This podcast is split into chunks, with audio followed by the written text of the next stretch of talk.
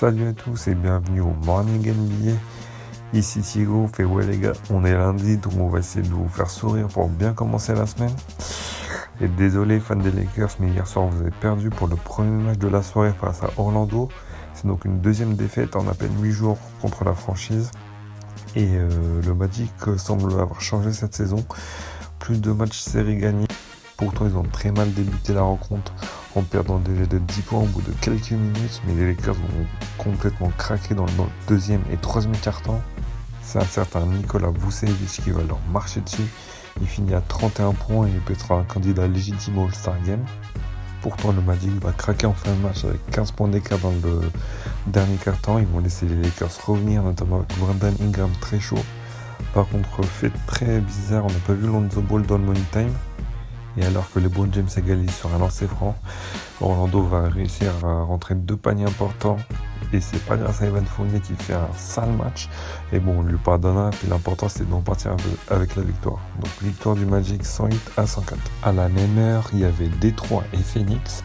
On va commencer euh, par une petite anecdote assez marrante euh, concernant Dwayne Casey, parce que son équipe a très mal débuté le match. Alors en conférence de presse, il a déclaré nous devons boire plus de café le matin pour qu'on se réveille plus tôt, se lever à 6h du matin parce qu'on a mal débuté. C'est un peu une dédicace pour vous ce matin, on sait que c'est dur mais il faut y aller au taf avec le smile. Donc on revient au match et Détroit qui s'est fait dominer pendant 3 quarts temps, ce qui a un certain monsieur pas très gentil qui s'appelle Devin Booker qui finit à 37 points. Il fait absolument ce qu'il veut, surtout en première mi-temps. Puis en seconde mi-temps, il met les 7 premiers points de son équipe. Et un, certain Stanley Johnson qui va s'occuper de son cas, il va se montrer beaucoup plus physique, il va le pousser, il va le forcer à prendre des choses compliquées, à le repousser sur pick and roll. Et ça marche parce qu'il faudra attendre 10 minutes avant qu'il marche son panier suivant. Les trois qui se réveillera dans le quatrième quart-temps. Ils vont lâcher un très gros run de 15 à 3 avec notamment des paniers de Stanley Johnson et de Galloway qui permettent de repartir avec la victoire. On continue avec Brooklyn qui accueillait Philadelphie. Alors honnêtement, on voulait regarder la rencontre euh, après euh, la fin de la soirée. Mais on a pris le match en cours et c'était sans doute le plus beau match de la soirée. Philadelphie domine pendant 3 quarts jusqu'à prendre euh, presque 20 points d'écart. Surtout grâce à un homme qui s'appelle D'Angelo Russell. Il sortait d'un match à 5 points. Aujourd'hui, enfin hier soir, il finit à 38 points et 8 passes. Promenade de santé pour lui, pick and roll, il fait absolument ce qu'il veut. Et puis au quatrième quart-temps, il y a un certain Jimmy Butler qui va se réveiller. Il est bien aidé de Joel Embiid qui termine à 32 points, 12 rebonds. Et Jimmy Butler va presque inscrire 20 points dans le dernier quart-temps. Et surtout, il va rentrer un shoot incroyable à 3 points. Le même shoot qu'il avait rentré contre Charlotte euh, après son contre sur Kemba Walker. Vous savez, ce fameux match où il avait mis 60 points une bonne victoire à l'extérieur pour Philadelphie. On, attend quand même toujours mieux, euh, pas toujours courir derrière le score et faire un match référence avec le nouveau Big Four. Passe à Toronto et Miami. Et là, les gars, on a besoin de vous parce qu'il faut clairement créer un hashtag pour Dwayne Wade. Il, tape un record en carrière, enfin record de franchise avec un joueur qui sort du banc. Personne n'a mis autant à Miami. Il finit à 35 points, a aussi 6 passes et aussi 4 paniers à 3 points. C'est à cause du 5 de départ qu'il n'y a pas vraiment eu match, puisqu'il y aura presque 20 points d'écart en quelques minutes. Et c'est le banc qui a dû faire son retard, donc grâce à Dwayne Wade, mais aussi à Debayo, qu'on voit que Whiteside finit à 2 points et seulement 12 minutes, ça, ça en dit long. Et malgré le one-man show de Flash, Toronto arrivera à tuer le match en fin de rencontre. Et comme toujours, c'est Siakam et Leonard qui sont très très propres avec 29 points et 21 points chacun. On poursuit avec Atlanta qui accueille Charlotte. Et là c'est vraiment la grosse déception de la soirée. Parce que les Hornets, oui, les Hornets vont bien perdre. Et en plus encore dans le money time. Ce qui est assez marrant c'est qu'on rédigeait un article là-dessus comme quoi c'était une des pires équipes ces dernières années en fin de match et ça s'est encore vérifié cette nuit mais cette fois-ci ils se sont fait piéger tout seuls faut savoir que Charlotte est une équipe euh, assez défensive. Du moins, c'est comme ça qu'ils gagnent leur match quand c'est pas serré. Et cette nuit, ils ont mis 43 points dans le premier quart-temps. Et au lieu de calmer le jeu, ils n'ont pas cessé de jouer up-tempo. Et ça a plu à Atlanta, qui est une équipe relativement jeune. Et il faudra surveiller de très près le duo Trey Young-John Collins car sur pick and roll, c'est vraiment que de l'amour. Les deux font ce qu'ils veulent et John Collins revient vraiment bien de sa blessure. L'homme du match, c'est vraiment Ken Benzema qui a été incroyable encore une fois. Il fait absolument tout, il défend, il attaque, il met dedans. Et après 10 défaites de suite, vous avez bien entendu 10 défaites de suite, Atlanta arrive à regagner un match et ça fait quand même plaisir pour eux. On poursuit avec une autre déception, donc c'était Memphis qui a accueilli New York avec le grand retour de David Fisdale. Et donc on s'attendait à ce que ces joueurs soient revanchards et ça a été le cas. Et pourtant c'est bien Memphis qui domine en ce début de rencontre. Donc classique Memphis, beaucoup de défense. Un nouveau Jared Jackson qui a été franchement incroyable. Il est vraiment NBA ready, il finit à 16 points et 6 sur 6 au shoot.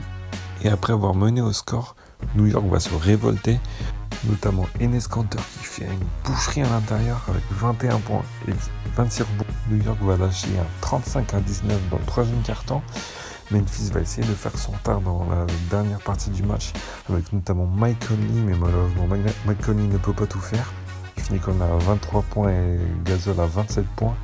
Et pour clore la rencontre, c'est Mudier qui va mettre un shoot énorme, enfin plutôt un dunk, un gros tomard pour euh, mettre les Grizzlies KO et c'est seulement leur deuxième défaite à l'extérieur.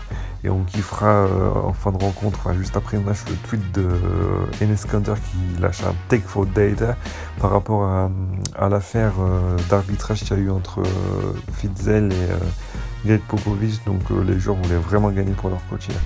Continue Sacramento parce qu'on s'est gouré complètement. On a limite manqué de respect à Utah qui jouait donc sans Donovan Mitchell. Sur notre site, on avait mis une victoire au la main de Sacramento, mais c'est bien Sacramento qui a explosé hier. Tout simplement trop fatigués de leur match contre Golden State. Ils n'avaient pas les jambes, ils n'étaient pas assez concentrés. Ils ont laissé Utah jouer comme ils voulaient, mais en même temps, le Jazz était un peu dans un sentiment d'urgence. Il fallait absolument gagner, et l'homme du match chez eux, c'est bien Ricky Rubio qui venait à 27 points. Et dans le dernier quart-temps, ils n'ont plus qu'à dérouler parce que c'est là où les Kings vont vraiment craquer mentalement. Ils vont se prendre 42 points. Et comme toujours, jamais n'est rien faire en NBA tant que c'est pas si clair à la fin. Et on termine tranquillement avec Portland qui les Los Angeles. Un match à deux vitesses, parce que Portland domine plutôt facilement le début de match. Et si vous vous souvenez, Los Angeles Clippers avait craqué euh, contre Washington en ne répondant plus en deuxième mi-temps. Et c'est exactement ce qu'a fait Portland, du moins dans le troisième quart-temps. Ils se prennent 38 points dans la tronche et Portland n'arrive vraiment plus à marquer du tout. Et donc le match se jouera dans le moniteur parce qu'il y aura quand même une réaction. Gallinari, Tobias Harris, tous mettent des paniers importants. Et en face, il y a un certain Damien Lillard qui va mettre 7 points en 25 secondes pour revenir à égalité. Mais en face, Los Angeles répond. Et encore Damien Lillard ratera dans la dernière minute. Ils doivent s'incliner malheureusement. Portland, c'est un peu comme Denver. Là, ils ont une baisse de régime après avoir très bien commencé. Quant aux Clippers, ils nous étonnent de plus en plus. Et bon, allez, les gars, là, à un moment donné, il va falloir euh, dominer le match euh, toute une rencontre. Ce serait vraiment bien pour le moral. Et c'est ainsi que s'achève la soirée NBA du dimanche soir.